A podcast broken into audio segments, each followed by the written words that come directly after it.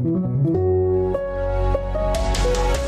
Ein neuer Tag, eine neue Folge. Hier ist der FAZ Frühdenker mit den wichtigsten Infos in rund 10 Minuten. Guten Morgen, heute ist der 8. September. Und das sind die Themen für Sie an diesem Donnerstag. Die Ukraine-Kontaktgruppe trifft sich in Rammstein. Der Bundestag stimmt über das Infektionsschutzgesetz ab und die EZB verkündet ihren Zinsentscheid. Jetzt schauen wir noch ganz kurz auf die neuesten Meldungen aus der Nacht. In Französisch-Guyana ist der Start der Schwerlastträgerrakete Ariane 5 geglückt. Europas größter Telekommunikationssatellit schwebt jetzt im Erdorbit. Er soll schnelles Internet in abgelegene Regionen bringen. Drei Tage nach dem gewaltsamen Tod von zehn Menschen auf einem Reservat der Cree-Indianer in Kanada ist der zweite Verdächtige festgenommen worden und kurz darauf gestorben. Er soll bereits in der Vergangenheit für Dutzende Verbrechen verurteilt worden sein. Der Mitteldeutsche Rundfunk zieht Konsequenzen aus der Debatte um kulturelle Aneignung und rassistische Stereotype bei Winnetou.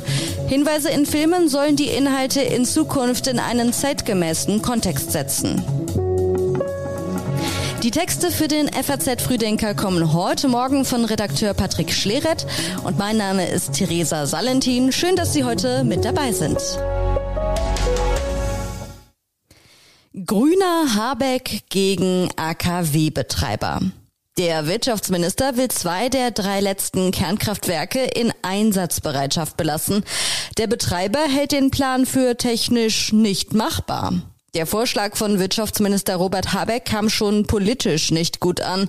Jetzt kommen technische Zweifel dazu. Habeck sagt, von Preußen Elektra beispielsweise, wenn ich das richtig im Kopf habe, datiert vom 25. August ein Brief, wo sie gesagt haben, sollten wir länger in den Streckbetrieb gehen, also nicht die Einsatzreserve, sondern durchfahren, braucht es einen kurzfristigen Betriebsstillstand des Atomkraftwerks.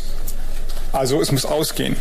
Genau das, was Sie heute sagen, geht nicht bei einer Einsatzreserve. Das ist technisch nicht ohne weiteres nachzuvollziehen. Deswegen werden wir diese Gespräche jetzt nochmal führen, was denn eigentlich gilt. Guido Knott, der Chef des E.ON-Tochterunternehmens Preußen Elektra, das die Anlage ISA 2 betreibt, hält die Pläne für technisch nicht machbar. Das schrieb er in einem Brief an Habecks Staatssekretär. Das Austesten einer noch nie praktizierten Anfahrprozedur sollte nicht mit einem kritischen Zustand der Stromversorgung zusammenfallen, heißt es in dem Brief. ISA 2 ist den Angaben zufolge hingegen auf den regulären Steckbetrieb vorbereitet und könnte so vier Terawattstunden Strom produzieren. Habeck entgegnete gestern, Preußen Elektra habe das Konzept der Notfallreserve nicht verstanden. Ein Hoch- und Herunterfahren der Anlagen sei nicht geplant. Vorgesehen sei vielmehr einmal zu entscheiden, ob man die Kraftwerke braucht oder nicht, so Habecks Worte. Ein Preisdeckel für russisches Gas. Die EU will sich auf Putins Spiel nicht mehr einlassen. Beim Wirtschaftsforum in Wladiwostok drohte Kreml-Herrscher Wladimir Putin gestern mit einem vollständigen Gaslieferstopp. Die Preise zu deckeln, Zitat, wäre eine absolut dumme Entscheidung. Die EU will sich davon nicht beeindrucken lassen. Am Freitag sollen die Energieminister über einen Preisdeckel diskutieren und am Dienstag will die Kommission dann konkrete Vorschläge vorlegen. Einem internen Arbeitspapier der Kommission zufolge könnte als Referenz der Preis dienen, den die EU zwischen 2010 und 2020 gezahlt hat, 5 bis 35 Euro je Megawattstunde. Heute liegt der Preis bis zu zehnmal so hoch. Überhöhte Abschlagszahlungen an Energieanbieter waren schon vor der Gaskrise ein Problem. Jetzt warnen Verbraucherschützer vor horrenden Summen. Die Erhöhungen betragen teilweise 700 Prozent. Was ist eigentlich eine Insolvenz? Umfrageliebling Habeck versucht beim Maischberger offenbar Ängste zu zerstreuen mit mäßigem Erfolg. Im Herbst könnten die Insolvenzzahlen steigen. Ein Betrieb, der aufhört zu produzieren, sei nicht automatisch insolvent, versuchte Bundeswirtschaftsminister Robert Habeck am Beispiel eines Bäckereibetriebs zu erklären. Nicht nur Moderatorin Maischberger fand seine Einlassungen merkwürdig, in den sozialen Medien war der Spott auch groß. Hier ein kurzer Ausschnitt. Läden, die darauf angewiesen sind, dass die Menschen Geld ausgeben, Blumenläden, Bioläden, Bäckereien gehören dazu, dass die wirkliche Probleme haben, weil es eine Kaufzurückhaltung ja. gibt.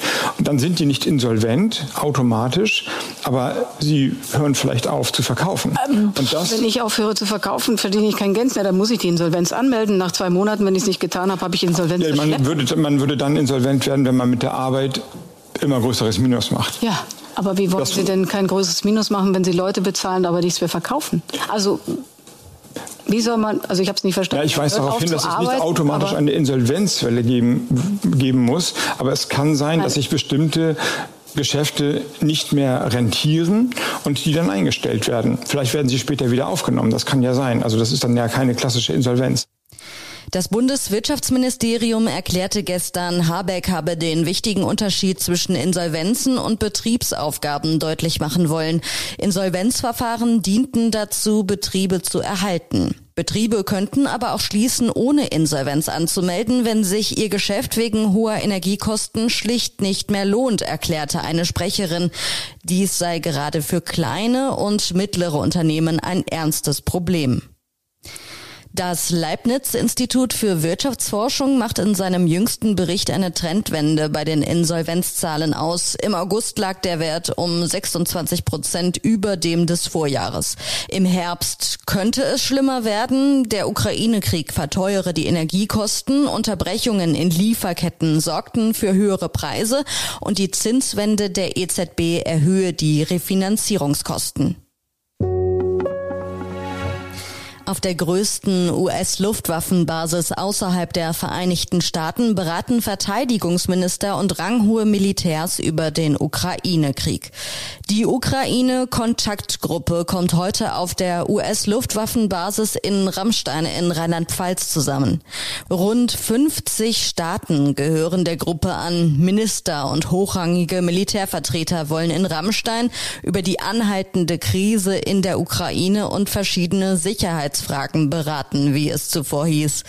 Nach knapp einem Monat hat Kiew jetzt erstmals direkte Verantwortung für die Angriffe auf russische Luftwaffenstützpunkte auf der Krim übernommen.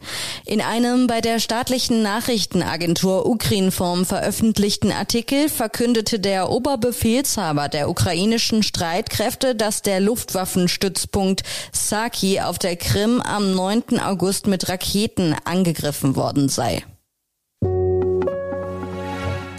Überfordert das Pandemieradar die Kliniken? Heute soll der Bundestag die Corona-Regeln für den Herbst beschließen. Ein zentraler Baustein ist das sogenannte Pandemieradar. Kliniken sollen täglich darüber Auskunft geben, wie viele Menschen sie auf ihren Normalstationen behandeln und wie viele Betten nicht nur auf dem Papier existieren, sondern tatsächlich betreibbar sind. Das Pandemieradar ist eine Reaktion auf das Gutachten des von der Bundesregierung eingesetzten Sachverständigenausschusses. Er kam zu dem Ergebnis, welche Maßnahmen zur Eindämmung der Pandemie wirklich wirksam waren, ist angesichts der mangelnden Datenlage schwer zu sagen. Die Kliniken kritisieren jetzt vor allem den Zeitplan des Gesundheitsministeriums. Der Start der Meldungen von Normalstationen wurde vom 1. Januar auf den 17. September vorgezogen. Die neuen Vorgaben seien de facto nicht mehr umsetzbar. Das sagte Markus Holzbrecher-Moris von der Deutschen Krankenhausgesellschaft, der FAZ. Um wie viel Prozent erhöht die EZB den Leitzins? Mit Spannung wird die Zinsentscheidung der Europäischen Zentralbank erwartet. Die Ära der expansiven Geldpolitik geht vorbei. So viel steht schon vor der Verkündung des Zinsentscheids am heutigen Donnerstag fest.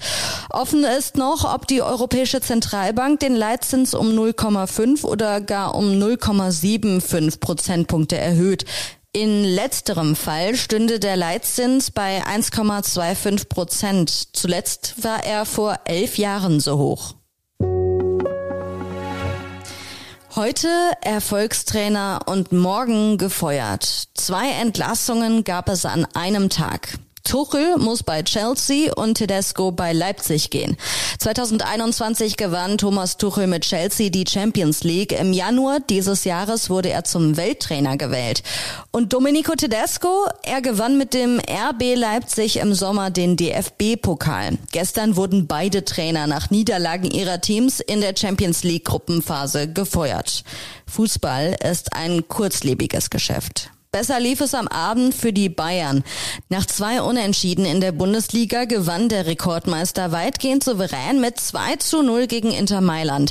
Matchwinner war der vielgescholtene Leroy Sané. Europa League-Sieger Eintracht Frankfurt wurde beim Königsklassendebüt von Sporting Lissabon ausgekontert und verlor 0 zu 3. Bayer Leverkusen blamierte sich nach dem schwachen Saisonstart auch beim FC Brügge mit 0 zu 1. Und zum Schluss gibt es noch einige Empfehlungen aus unserer Redaktion für Sie, alle zum Nachlesen auf faz.net. In Politik heißt es, eine Akte bei Trump soll nukleare Informationen enthalten haben. In Technik und Motor schauen wir, ob sich die Anschaffung einer Solaranlage lohnt. Und bei den Kollegen im FAZ Podcast für Deutschland geht es um die Frage, geht uns bald das Wasser aus? Und eine neue Folge von uns gibt es dann morgen früh wieder. Der FAZ Frühdenker ist ab 6 Uhr online und ich wünsche Ihnen jetzt noch einen schönen und entspannten Start in den Tag.